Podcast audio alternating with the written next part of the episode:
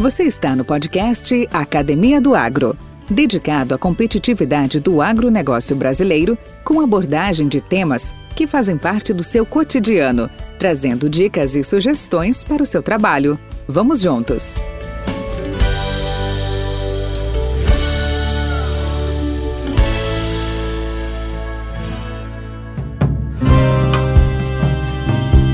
Entre os pilares para o desenvolvimento sustentável, aquele capaz de garantir as necessidades da geração atual, sem comprometer a futura, está a preservação e a manutenção do meio ambiente. Nos últimos tempos, tem sido uma das pautas mais discutidas por líderes políticos e empresariais de todo o mundo, principalmente por conta dos impactos das mudanças climáticas. Hoje conversaremos com Sérgio Pompeia, fundador e presidente do CPEA engenheiro agrônomo com mestrado e doutorado em ciências nas áreas de botânica e ecologia vegetal pelo Instituto de Biociências da USP. Com mais de 35 anos de atuação em planejamento, licenciamento e gestão ambiental, tanto nos setores públicos como privado, coordenou mais de 200 projetos nas áreas de infraestrutura, mineração e indústria em nível nacional. É também fundador e presidente do IPBBio, Instituto de Pesquisas da Biodiversidade, além de fundador e editor da editora Neutrópica. Sérgio falará um pouco da sua história e nos ajudará a responder e entender algumas questões, como como minimizar os efeitos das mudanças climáticas no Brasil e no mundo? Como reduzir o consumo de energia para garantir o consumo futuro? Como eliminar o desperdício e preservar os recursos naturais? Como garantir saúde e bem-estar? Como incentivar o crescimento econômico. Podcast Academia do Agro. Olá, pessoal do Academia do Agro, podcast voltado ao agronegócio. Teremos hoje uma, uma entrevista bastante interessante, bastante atual, por vezes polêmica, por vezes com muita discussão. Entretanto, ninguém tira a importância dessa discussão. Entre os pilares hoje para o desenvolvimento sustentável, aquele capaz de garantir as necessidades da geração atual sem comprometer a futura, está a preservação e a manutenção do meio ambiente. Nos últimos tempos tem sido uma das pautas mais discutidas por líderes políticos e empresariais de todo o mundo, principalmente por conta dos impactos das mudanças climáticas. Mesmo o Brasil, um país rico em recursos naturais, já sente as consequências dos eventos extremos. Por isso, pensar em formatos mais eficientes de uso é uma atitude urgente e que deve permear as organizações, os governos e a própria sociedade. E aí, contamos hoje com um profissional que dedicou 40 anos da sua vida profissional para estudos sustentáveis do meio ambiente. Doutor em botânica, focado em ecologia e poluição, em particular da Mata Atlântica, com mestrado em ecologia na ciclagem de nutrientes focado aqui no Cerrado, engenheiro agrônomo da Luiz de Queiroz, da Exalc, colega meu, inclusive. Vamos contar com um bate-papo com Sérgio Pompeia. Bem-vindo, Sérgio. Obrigado, Valdir, pelo convite. É muito legal poder falar para uma para um grupo de pessoas voltadas aí a, no dia a dia para a questão do agronegócio e poder falar um pouco sobre meio ambiente é, que é um assunto que interessa, como você falou, interessa a todos, né? E agradeço essa oportunidade. Cara, que bom, que bom tê-lo aqui, que bom revê-lo. Passamos bons momentos algumas duas semanas atrás, revendo antigos amigos, antigos colegas, moradores da República invadida. Muito bem. E aí eu queria começar contigo, como eu sempre faço com os demais convidados. Cara, conta um pouco de você. Qual que é a sua história, sua origem?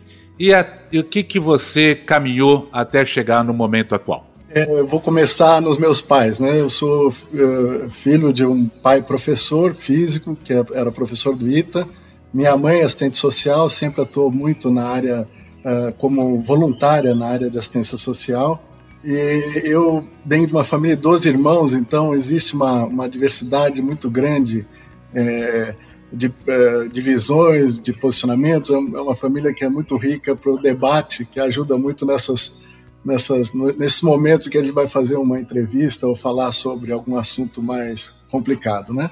E eu tenho um ditado que diz que é de menino que se, torne, que se torce o pepino, né? É, e eu realmente tive aí, eu, eu, eu, refletindo aí sobre a origem e como eu fui parar na agronomia, eu começo lá com meus nove anos de idade, mais ou menos, quando eu ganhei um kit de é, laboratório químico, chamava. Um kit para criança para você fazer reações químicas, etc. Né? E aquilo lá me deixou fascinado por química, eu achava que eu ia ser um químico, ah, fiquei maluco com aquelas experiências, com, com as cores, com as reações, com as brincadeiras né, que o laboratório permitia. E mais ou menos nessa época eu tive também a oportunidade de ler o, o, o livro do Monteiro Lobato que chama o, o Poço do Visconde. Esse livro era um livro que, na verdade, é uma grande aula de geologia.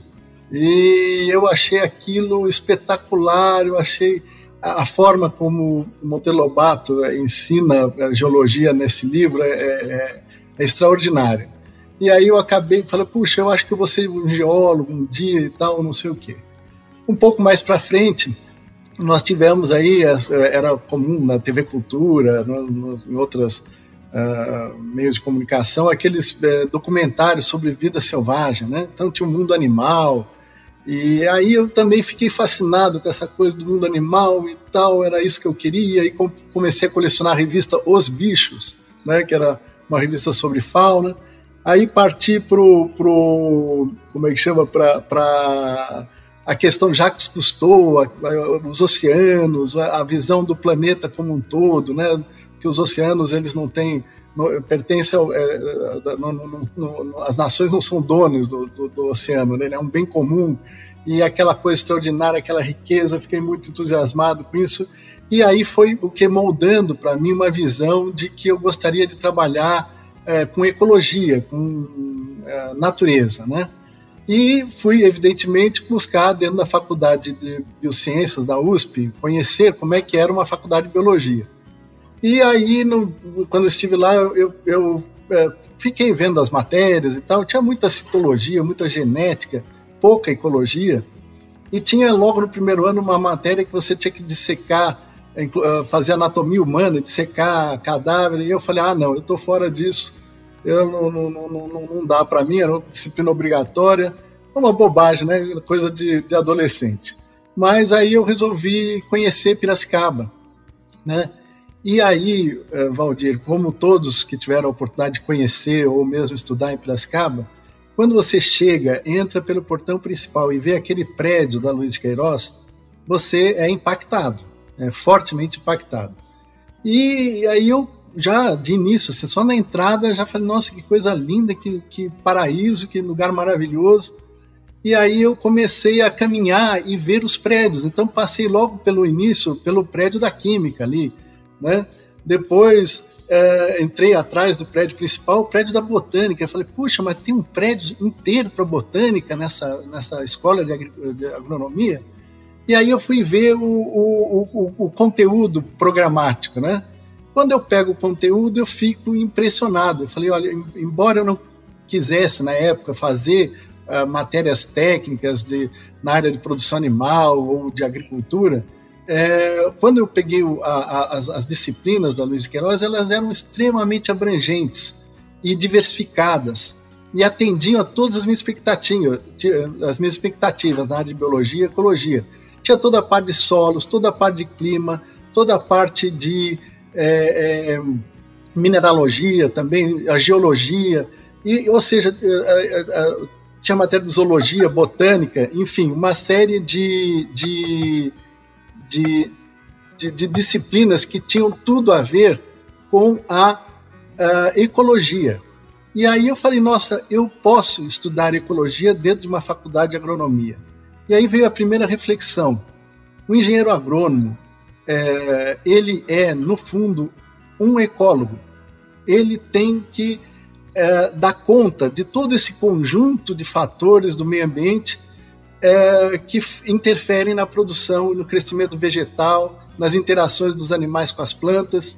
Então, todo engenheiro agrônomo, por, por, por fundamento, tem que ser um ecólogo. Né? Então, é, e, e é um ecólogo que vai utilizar de técnicas para poder é, aumentar a produtividade, para poder é, melhorar a qualidade do ambiente, inclusive com a sua atividade na, na agricultura, né, na pecuária. Então ela tem, é, é, é ela tem esse viés, obviamente, voltado para a produção, né? mas não deixa de ser um manejador das condições ecológicas para que se dê da melhor forma possível. Portanto, eu fui uma pessoa extremamente realizada ao, ao cursar a faculdade, a, a, a Luiz de Queiroz, com diversas matérias na área ambiental, né? E acabei ficando muito fraco na área de agricultura e pecuária. Tanto é que eu tenho as matérias obrigatórias. É, é, às vezes as pessoas acham engraçado que eu não consigo diferenciar algumas hortaliças ou que é, não, não sei exatamente qual é o período de plantio de soja, enfim. Né?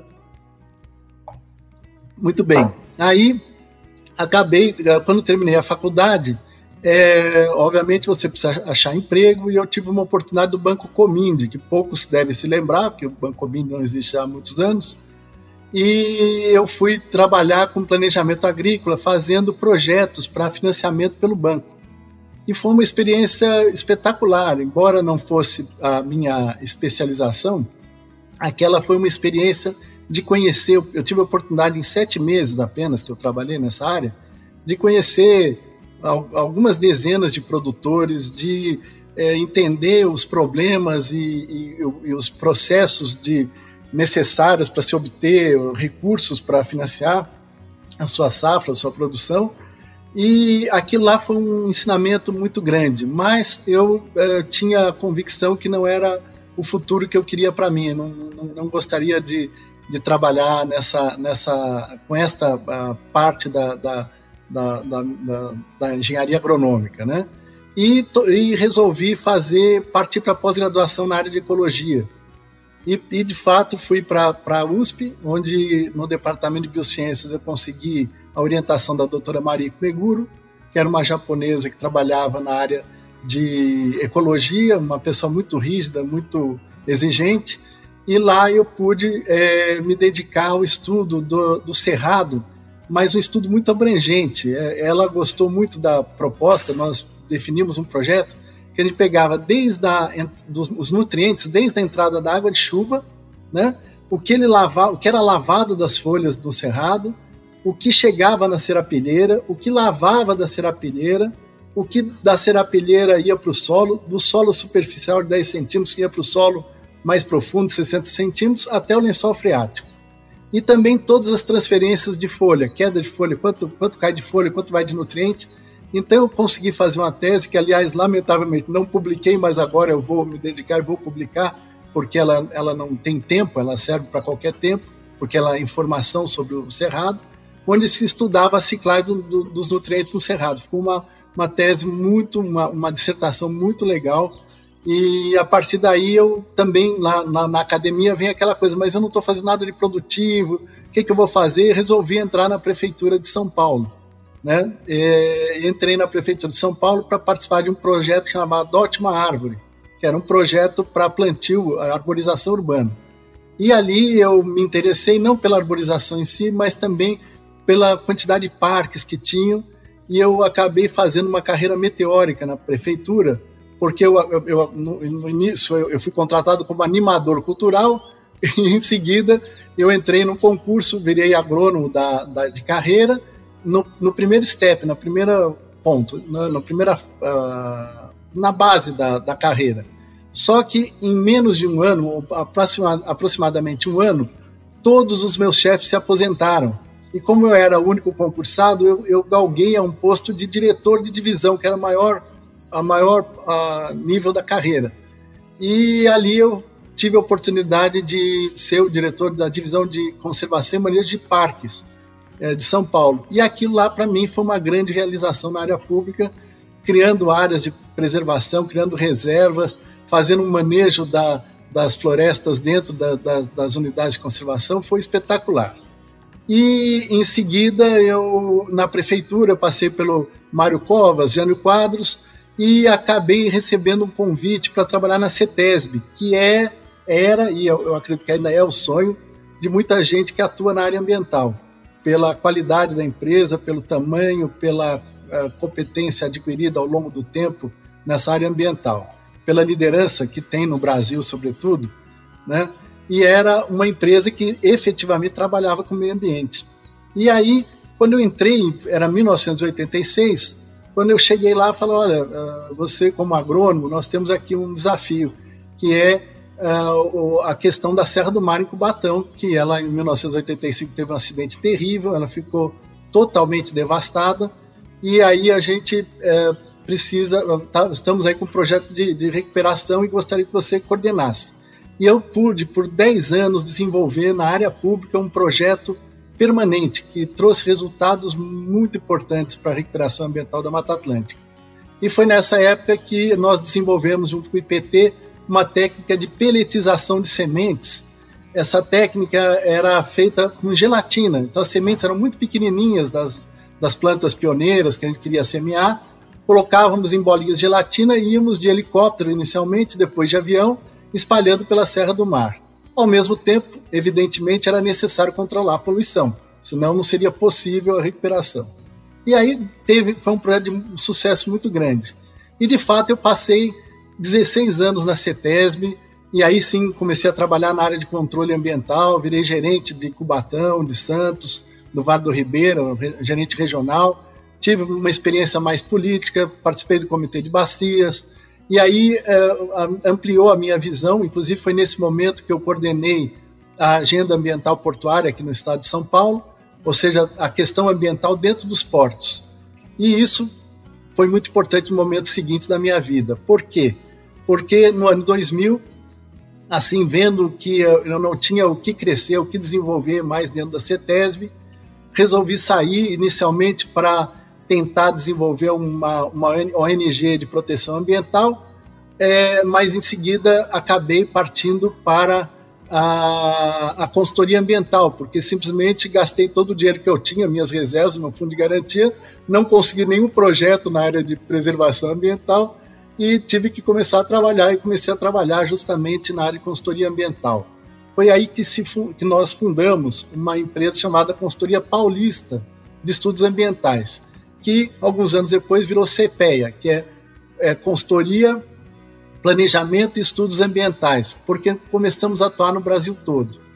Só para encerrar, eu gostaria de dizer que tão, os primeiros trabalhos que nós fizemos na área, da, na área ambiental envolvia as indústrias de fertilizantes, então eu tinha uma grande familiaridade com o assunto e foi muito legal, tivemos um sucesso muito grande tanto no licenciamento quanto no controle ambiental dessas indústrias, né? com grandes avanços aí no setor.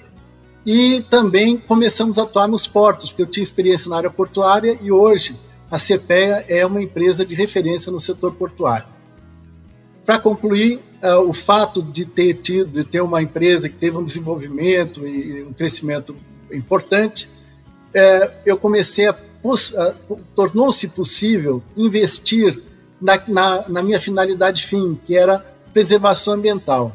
E, justamente com os recursos advindos da CPEA, nós pudemos criar um Instituto de Pesquisas da Biodiversidade, é, que é um instituto hoje que tem três reservas, uma ah, na Mata Atlântica, outra na Amazônia, no Pará, e outra no Tocantins e Cerrado, onde a gente faz estudos da biodiversidade, depois vou poder falar com mais calma sobre isso.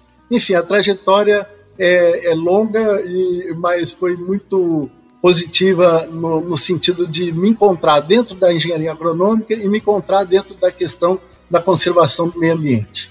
Sérgio, você também criou uma editora, né? Conta um pouquinho sobre ela. Então, é, eu, quando nós concebemos essa ONG que chamava Neutrópica, é, a ideia era que a gente pudesse publicar livros, fazer filmes, fazer pesquisa, fazer ecoturismo, enfim, toda uma gama de assuntos relacionados ao meio ambiente que poderiam ser geradores de renda e, e permitir negócio, né, a geração de negócios.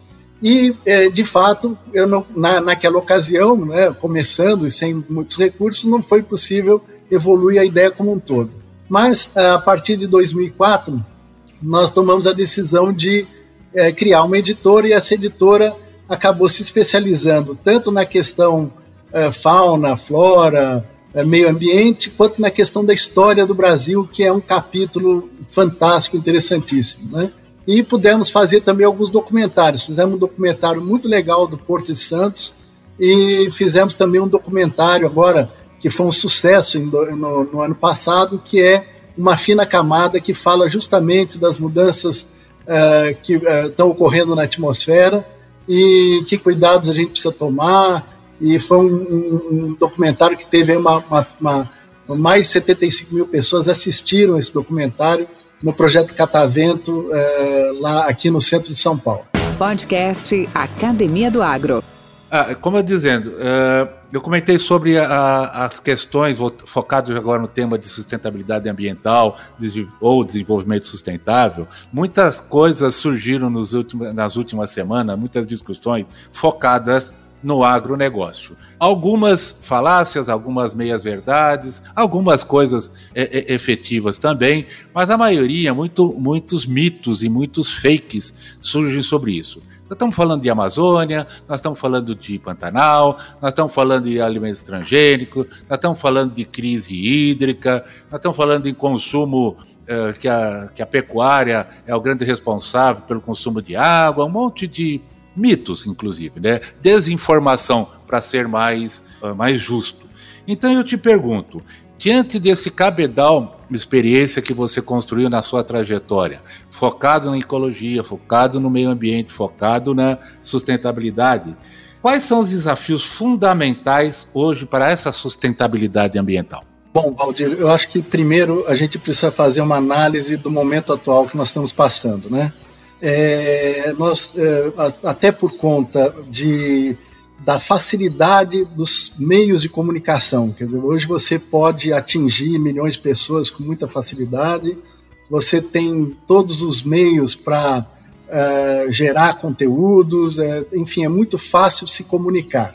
Ao mesmo tempo, nós temos um gap educacional, um atraso na formação de pessoas no Brasil extraordinário. Então eu vejo na, com, na combinação vamos dizer assim, da, da falta de conhecimento, da falta de estrutura para enxergar e analisar a realidade, da falta de condições de formular propostas, de conduzir as ações, de é, liderar é, grupos, né? É, associado a uma total facilidade de comunicação, a gente entrou num processo que eu diria que é um processo autodestrutivo, que eu imagino que a gente vai reverter brevemente, né? mas é um processo de autofagia, da gente se atacar uns aos outros pelo prazer de se atacar, ou por questões emocionais, ou para simplesmente ter mais cliques, mais likes, mais. Enfim. Ideológicos também, né? Não, totalmente, além da parte ideológica, não tenha dúvida nenhuma, né? Então, é, esse, essa, essa ignorância associada à facilidade de comunicação faz com que a gente esteja aí destruindo o que seria o conhecimento, o que seria o bom senso, o que seria o razoável, né? É, bom senso, conhecimento e razoabilidade parece que não, não são importantes para muitos dos nossos líderes. Então a gente está numa situação é, muito crítica, né? Então é, eu, eu e, e, e, vai a isso a, a tendência do radicalismo, você fala A, o cara entende B. Ou seja, nós estamos vivendo onde as versões, o que se conta, é muito mais importante do que os fatos. E, lamentavelmente, poucas pessoas têm, é, gostam, é um grupo pequeno de pessoas que se dedica a conhecer os fatos e se debruçar sobre eles.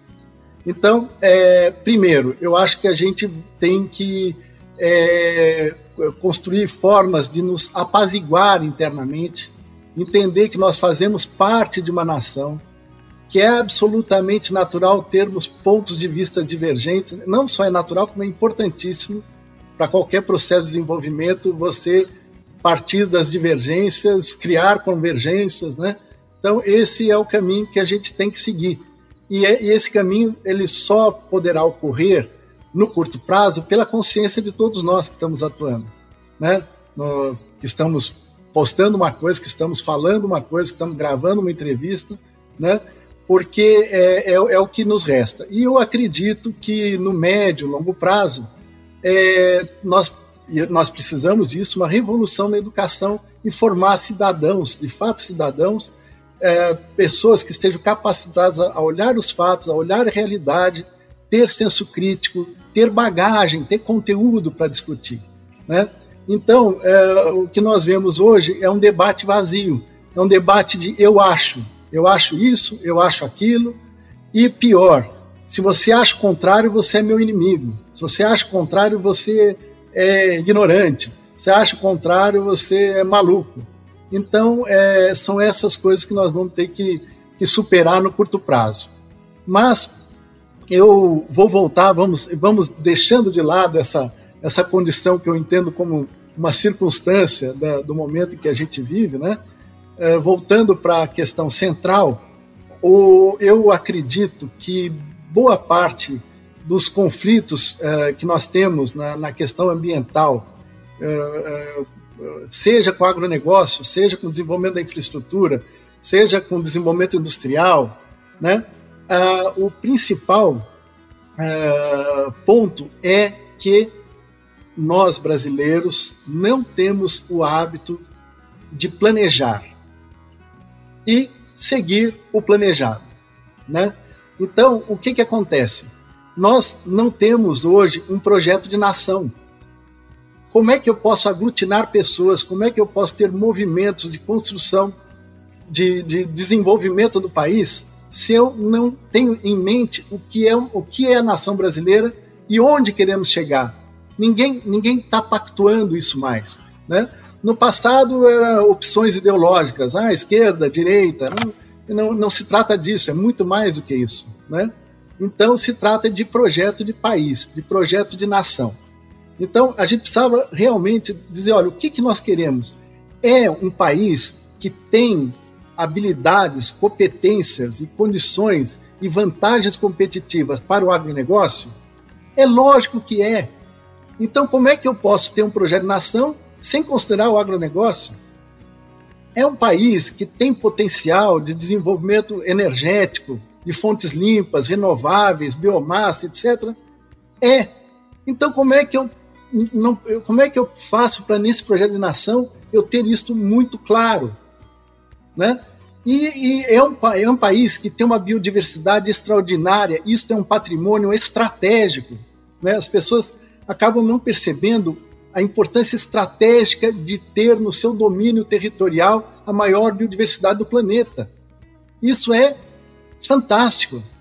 Né? Aí a gente vê, ah, se você está defendendo a biodiversidade, você é contra o agronegócio. Ou se você está defendendo a biodiversidade, você não quer o desenvolvimento do país. Ou você é verde, sabe? Essas coisas. Então a gente precisa parar com essas coisas.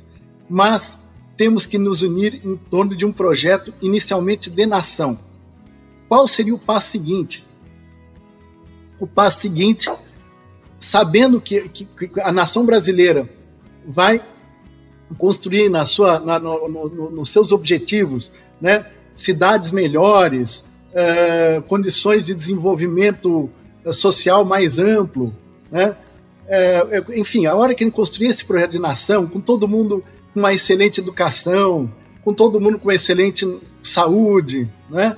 Então, a partir desse momento, é, e, e, juntamente, quer dizer, não são coisas separadas, o planejamento parte, a partir do projeto de nação, ele parte por um planejamento territorial. Né? Ele parte por pegar qual é o nosso, o nosso território e como, dentro desse projeto de nação, nós vamos ocupar esse território. Então, nós vamos estudar as aptidões, as, as qualidades, uh, o clima, o solo, as condições de biodiversidade, as condições socioeconômicas, as condições culturais, e vamos estabelecer um plano de ocupação desse território, olhando para, tendo em vista o nosso projeto de nação. Né? E aí sim a gente vai colocar o agronegócio exatamente no lugar onde ele está, inclusive, onde deve estar, que são os lugares de maior produtividade, com condições de mecanização, né? É, aí a gente vai poder colocar a, as indústrias naqueles locais onde a sensibilidade ambiental é menor. Nós vamos poder, é, é, a partir desse planejamento de uso do território, nós vamos poder definir como vai ser nossa infraestrutura. Né? Eu costumo pensar, escuta, faz sentido eh, construir rodovias dentro da floresta amazônica? Por que não poderiam ser ferrovias, por exemplo? Então, é nessa. Depende do que você quer para a Amazônia. Então, se você. Para a Amazônia, entenda bioma amazônico. Depois nós vamos falar um pouquinho sobre a Amazônia, tá? É, então, é, são essas discussões que, a partir do momento que você tem o território, definir o que você quer com ele, você vai definir como você vai fazer a infraestrutura, qual é o seu modelo econômico para incentivo e para o desenvolvimento daquelas atividades que você pôs nesse planejamento, enfim, e vai fazer tudo isso já planejado com o aspecto ambiental. Tem que nascer junto isso, não nascer separado. Não deixar a coisa acontecer de qualquer jeito e só ir é, enfrentando os conflitos. Né? Hoje, os conflitos que nós enfrentamos, ele é resultado da total falta de planejamento de ocupação do território. Né? Então, é, é, a gente, com um bom planejamento, todo mundo estaria feliz. Tá? Tanto quem quer preservar, como quem quer ocupar e desenvolver o país. Né? Então, eu acho que esse é o ponto central. Né? Resumidamente, a questão da educação, de formação de pessoas, que é de médio e longo prazo, a questão da paz igual ambiente interno, que é essa, uh, uh, em função desses debates acalorados que a gente tem, que precisamos, precisamos parar com isso e ser, focar na, na realidade, e o planejamento, repensar o país, ter um plano de nação e, e, e estabelecer o planejamento territorial e de desenvolvimento do país com base nas questões, inclusive ambientais. Oh, Sérgio, aproveitando a sua vivência profissional, essa a sua a sua estada hoje presença, por exemplo, na região amazônica, eu gostaria que, que você comentasse um pouco o que que há de, de toda essa discussão de desmatamento, dessa questão hoje dos incêndios, né? Que nos Estados Unidos chama-se incêndio, aqui chama-se queimada, né? Uh, uh, o que, qual que é a sua avaliação? Nós estamos tão fragilizados nessa questão de desmatamento, nós estamos tão descuidados nessa questão dos cuidados com, a, com o bioma ou da floresta amazônica, ou, com, ou é tudo uma questão é, política mesmo, ou ideológica, onde se confunde Amazônia legal com bioma, com floresta, faz uma confusão total, né? E qual que é a sua visão a respeito disso? Valdir, eu, eu tive a oportunidade no, em novembro do ano passado de, de organizar uma expedição que saía aqui da Mata Atlântica, da Reserva Betari, passava aqui pelo, pelo, pelo interior de São Paulo, sul de Minas, entrava para Mato Grosso, subia pela BR-163, ia até Santarém, e de Santarém passar pela Transamazônica, chegando lá na região de Tocantins, indo até a nossa outra reserva, que é a reserva Tamanduá, que fica em Rio da Conceição, no, no sudoeste de Tocantins, e descer depois por Brasília e voltar para São Paulo. É, e, e, e, e, Valdir, é, o que eu acho é que existe, as pessoas falam muito sem, tem, sem ter conhecimento de causa, né? Então, é, a gente tem aí, obviamente, quando a gente fala em Amazônia, nós estamos falando na Amazônia Legal, né? que é uma, uma divisão administrativa para fins de financiamento, de medidas de incentivo e sei lá o que mais, porque sinceramente é uma, é uma, é uma divisão que ela, ela, é, ela deve ter muito mais natureza política e de interesses do que propriamente de, de fazer uma, o desenvolvimento de uma política pública né, para desenvolver essa região. Então, é, é, a primeira coisa que eu questiono é essa questão da Amazônia Legal. Como a, a, a questão ambiental não respeita divisões administrativas, é, independe das divisões administrativas, eu, eu acho que gente tem que fazer aqui uma análise da questão amazônica, pensando no bioma amazônico, que seria a floresta amazônica. Né? Bom, em primeiro lugar, a floresta amazônica ela é um patrimônio estratégico do Brasil e de cada um de nós brasileiros. Ela tem valor em pé. Ela tem valor em pé. Entendeu? O que lamentavelmente acontece é que muita gente não vê esse valor estratégico e não percebe que esse é um valor, esse valor estratégico está na capacidade que o Brasil tem de é, é, se, se impor em nível internacional e desenvolver uma política de proteção que seja financiada por todos. Se a Amazônia presta serviço para o planeta, nada mais justo que o planeta pague a, a, a, esse processo de preservação desse bioma. Bom, aí muita gente vai falar, ah, não, então vai deixar intocado o bioma? Não. O, o, mesmo dentro da floresta amazônica, tem áreas que têm competências diversas e interesses econômicos importantíssimos e também estratégicos para o país. Por exemplo, a questão de mineração. É lógico que quando você vê esses mapas né, conspiratórios de que eu, eu querem internacionalizar a Amazônia por causa da, da, riqueza mineral, você vai ver o mapa, cada, cada, cada ponto de, de, de existência de minérios, de interesse, está lá pintado com uma bolinha. Quando você vê esse, esse, esse mapa pequenininho, você fala, nossa, a Amazônia está tomada disso. A gente não, sabe que as ocorrências minerais são pontuais. Então, faz-se um planejamento adequado, né? pensa na forma de fazer essa exploração, pensa na forma de como vai escoar esse material, né? E aí você acaba é, criando uma condição de ter a mineração estratégica para o país dentro do bioma amazônico sem danificar o bioma, tá?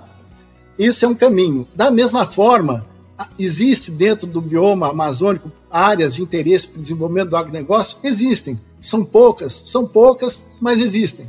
Dá para fazer um planejamento e ocupá-las de forma decente? Evidente que dá. Né? Dá, pensa-se na forma de escoar, pensa-se na forma de chegar aos insumos, né? E é, isso não significa que é, basta ir abrindo uh, estradas, abrindo estradas para desenvolver a agricultura, não. Precisa ter planejamento, precisa estar no local certo, precisa ter o investimento certo, né? Então, eu, olhando sobre a, o bioma, para falar sobre o bioma amazônico, eu vejo isso. Ele é estratégico para o país, ele precisa ser negociado em nível internacional, não é negociado à venda. Não, a soberania brasileira total.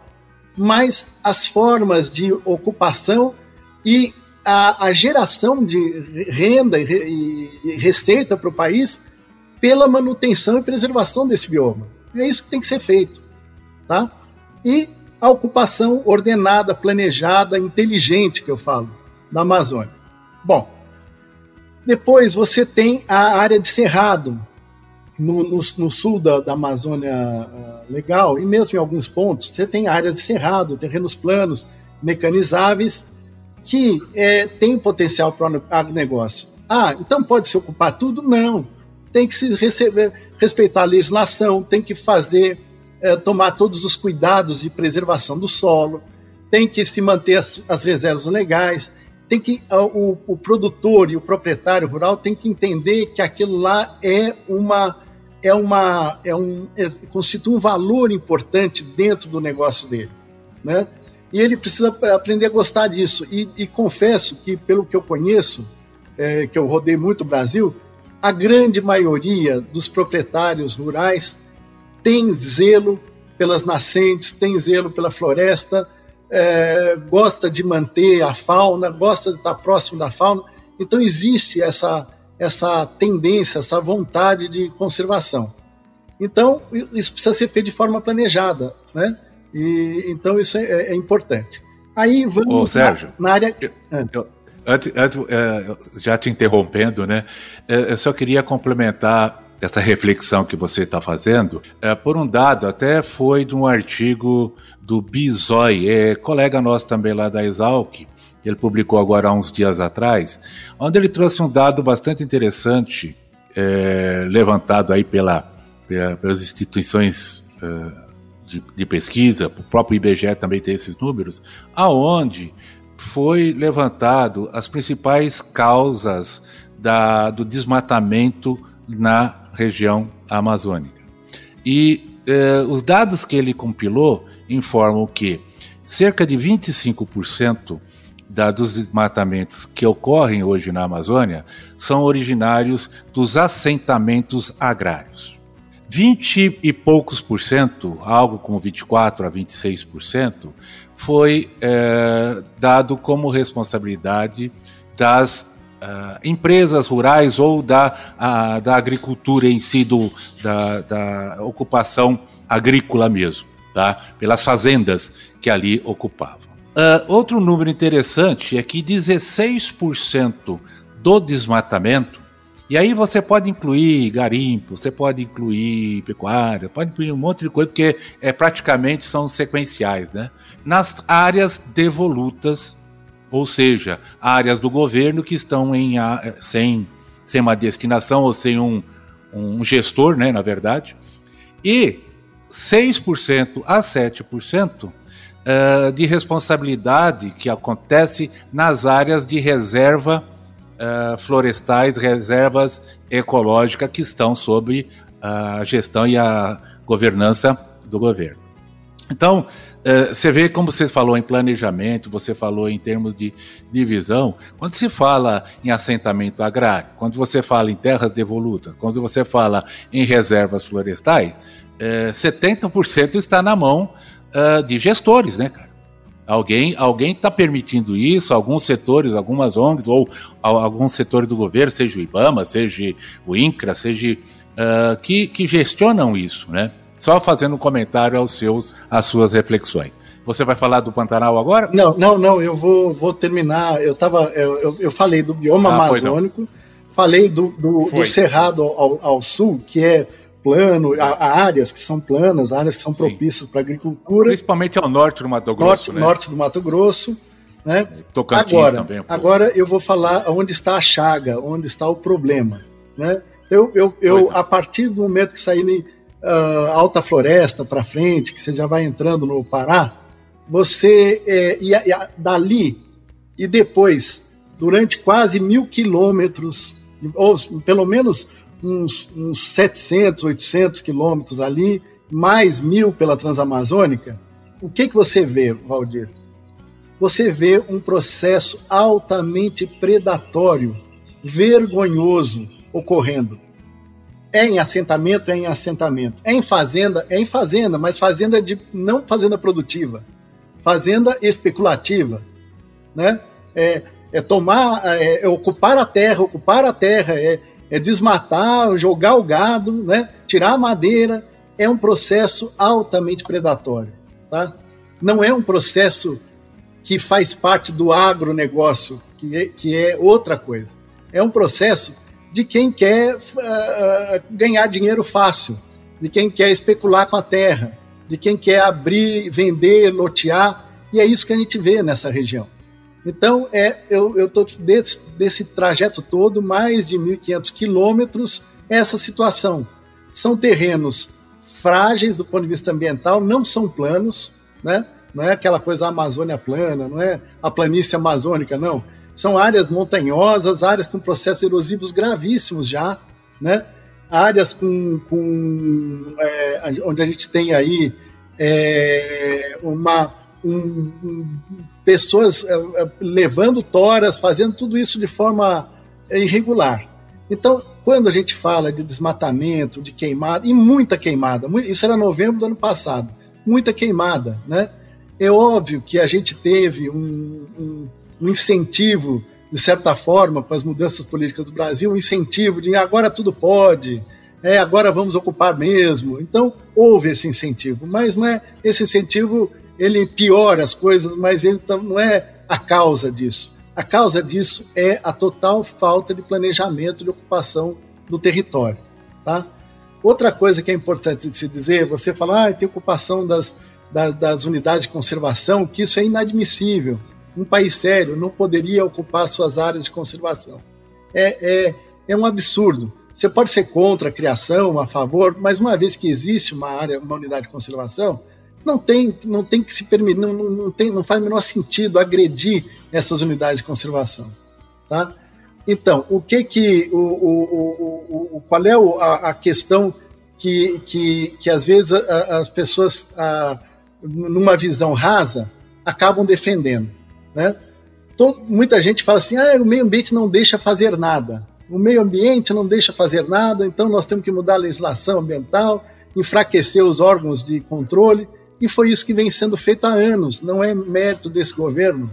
Nos governos anteriores, todos eles não interessa de que partido, foram na linha de enfraquecer. Tudo bem, lá atrás, na década de 90, ainda tinha um certo fortalecimento e tal. Depois a coisa veio descambando e, e, e, e a gente tem hoje um país que tem uma responsabilidade de cuidar de unidades de conservação enormes e que não tem a menor estrutura para isso. E ninguém quer que tenha, ninguém quer que gaste dinheiro com isso. Entendeu? Então, nós temos essa. É, esse é um conflito extremamente importante.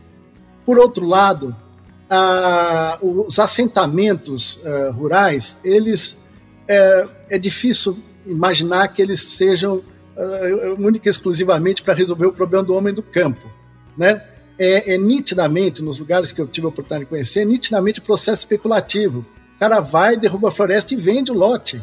Ah, não pode vender, né, né? mas vende, todo mundo sabe que vende. É, é fato. É, é, é tudo, fato. é uma brincadeira. É uma, na verdade, através de, de, uma, de uma atitude, que seria uma atitude de justiça social, de reforma agrária, terra para todo mundo, na verdade tem um processo predatório de destruição, né?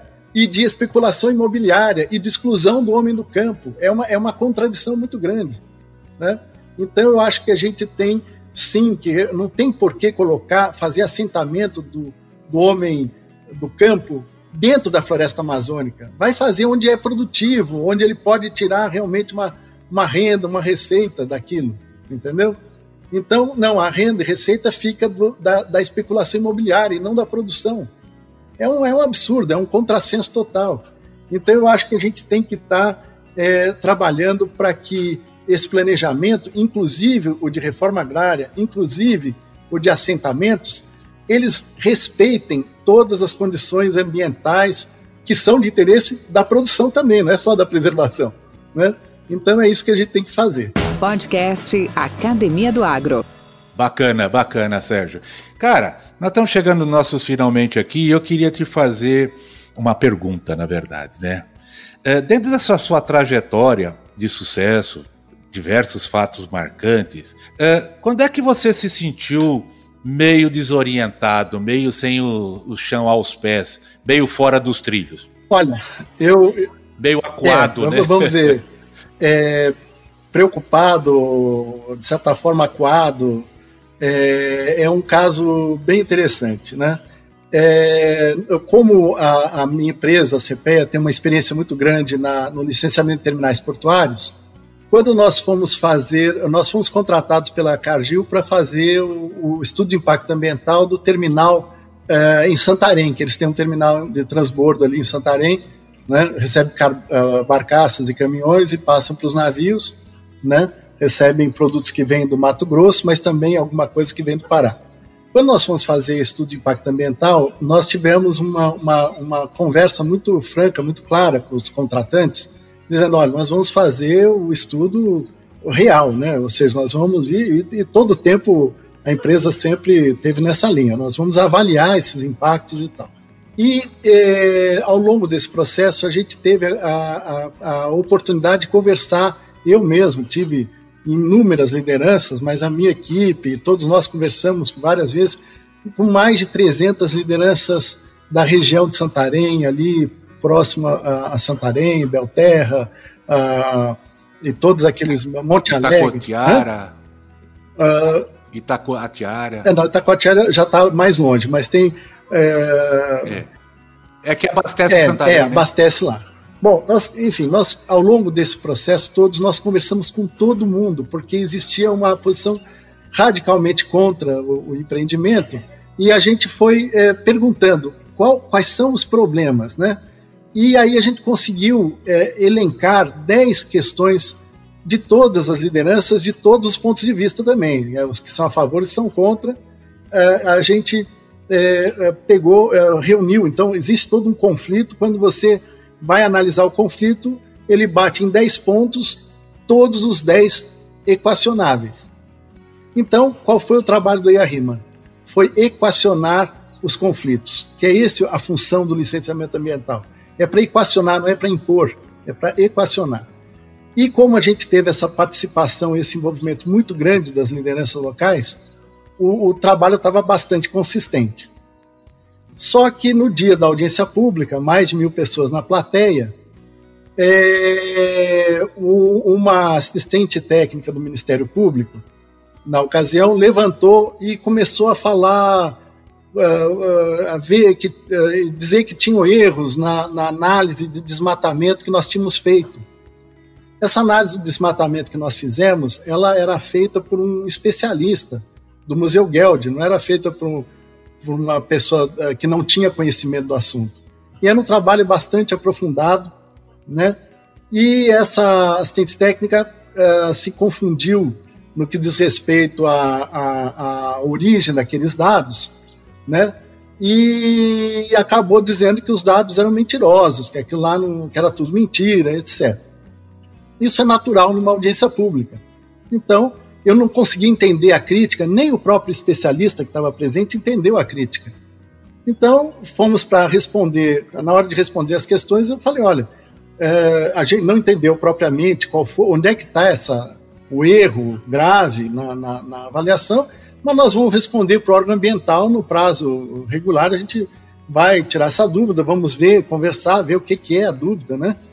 Aí a, a promotora que estava presente na, na audiência levantou e fez um discurso de que ela iria abrir um processo contra a empresa, contra a consultoria, contra a minha pessoa, porque a, a, tinha sido fraudado, os números, etc, etc, etc. Bom, aquilo foi a, o ato na minha vida mais marcante de desconcerto, de, de saber o que está acontecendo aqui, né?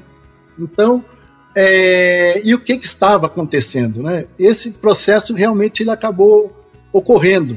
Eu eu fui lá, conversei com o delegado ambiental, conversei com, a, com as promotoras, Conversei com o assistente técnico, conversei com todo mundo, mas todo mundo até enxergava, compreendia que não havia aquele erro, né? Isso ficou claro, mas o processo continuou, porque esse é um país dos processos, todo mundo gosta de ter processo. Então, fica, continua e leva anos para resolver o processo. E é muito ruim para uma pessoa que depende da reputação ter um processo. Ainda mais um processo injusto como esse. Totalmente injusto. Tanto é que a decisão, um foi por arquivamento e outra foi por suspensão por falta de. de, de, de não existia o crime. Não existiu crime, não, simplesmente não se tipificou o crime. Que absurdo. Só que isso levou seis anos. Teve que ir para o STJ. Tá, porque todo mundo fica com aquela coisa, ai, mas é meio ambiente, não dá. Ninguém entende nada da questão técnica, né? E não é para entender, eu entendo que a promotora não entenda nada, entendo que o juiz não entenda nada, que o desembargador não entenda nada. Isso é natural porque é muito complexo. Mas esse é um processo que foi uma coisa marcante na minha vida, mas que me ensinou muito. Me ensinou muito. Né? Eu é, sou um defensor é, ferrinho da, da, da, da, existência do Ministério Público, né, que na, da, da nossa Constituição de 88, foi uma conquista da sociedade o Ministério Público, lamentavelmente, dependendo das características pessoais, que são, eles são, os promotores são muito independentes, e existe todo um processo de é, ideológico por trás de alguns promotores. E isso causa um problema muito sério, porque eles têm uma função que deve ser uma função de manter distância das coisas, de defender os interesses públicos, mas com equidistância, com equilíbrio, e muitas vezes isso não acontece. E isso acaba prejudicando quem? Prejudica aqueles que estão na rota do caminho certo, aqueles que estão fazendo um licenciamento ambiental, aqueles que estão procurando atender a complexidade dessa legislação ambiental e passa ao largo de todos aqueles, como esses mil quilômetros que eu falei para você agora há pouco, que estão lá invadindo, destruindo, roubando madeira e tal, passa ao largo disso. Entendeu? Então, tem o, o, o Estado, através, o, a, vamos dizer, a sociedade, através do seu Ministério Público, reagindo contra aqueles que estão no processo lícito do licenciamento ambiental e fechando os olhos para aqueles que não têm nem licenciamento ambiental e fazem o que querem. Né? Então, eu acho isso, é, isso foi marcante para mim. É uma questão que mudou totalmente a minha posição. Primeiro, eu deixei de ser ingênuo e hoje eu, eu olho com muito mais crítica e reajo imediatamente quando eu vejo um desvio desse tipo. E a outra coisa é eu fiquei mais preparado para para lutar para que esse, essa atividade tão importante para nós de controle da sociedade seja feita da melhor forma possível. Com um Ministério Público preparado, com uma equipe técnica bem informada, né? Então esse eu, eu acho que é o, o, grande caminho aí da solução. Sérgio, que que bom tê-lo aqui, que conversa bacana. Você sabe que cada tópico que nós levantamos aqui ou abordamos rapidamente daria aí daria seminários, né, de discussão, tanto tanto pela riqueza, pela profundidade e pela importância cada vez maior que, isso, que esses tópicos têm trazido à sociedade.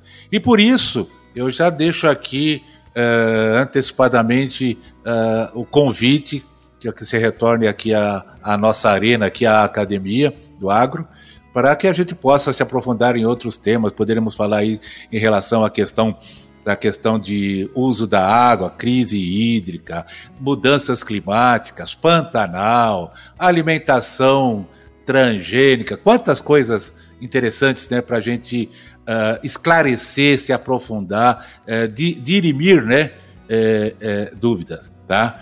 Obrigado pela sua presença. Deixa aí a última mensagem para ti. Bom, Valdir, eu queria agradecer essa oportunidade. Acho que a gente tem que, com a iniciativas como essa sua, começar a criar uma, um consenso, começar a unir as pessoas em torno de, de da, da, nossa realidade concreta, visando o bem do Brasil como um todo. Né?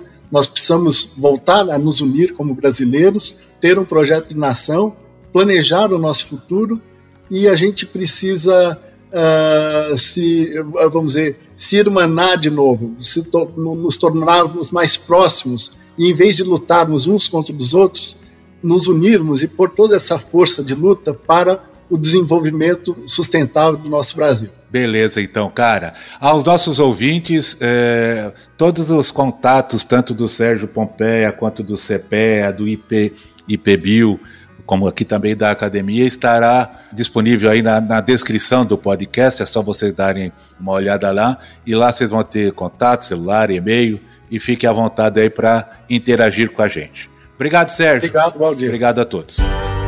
Com temas expressivos e dinâmicos, esse intercâmbio semanal visa oferecer um melhor desenvolvimento em suas habilidades profissionais e nas atividades e práticas do seu cotidiano. Somos da Academia do Agro, o podcast para todos aqueles apaixonados pelo agronegócio. Te aguardamos no próximo episódio. Até lá!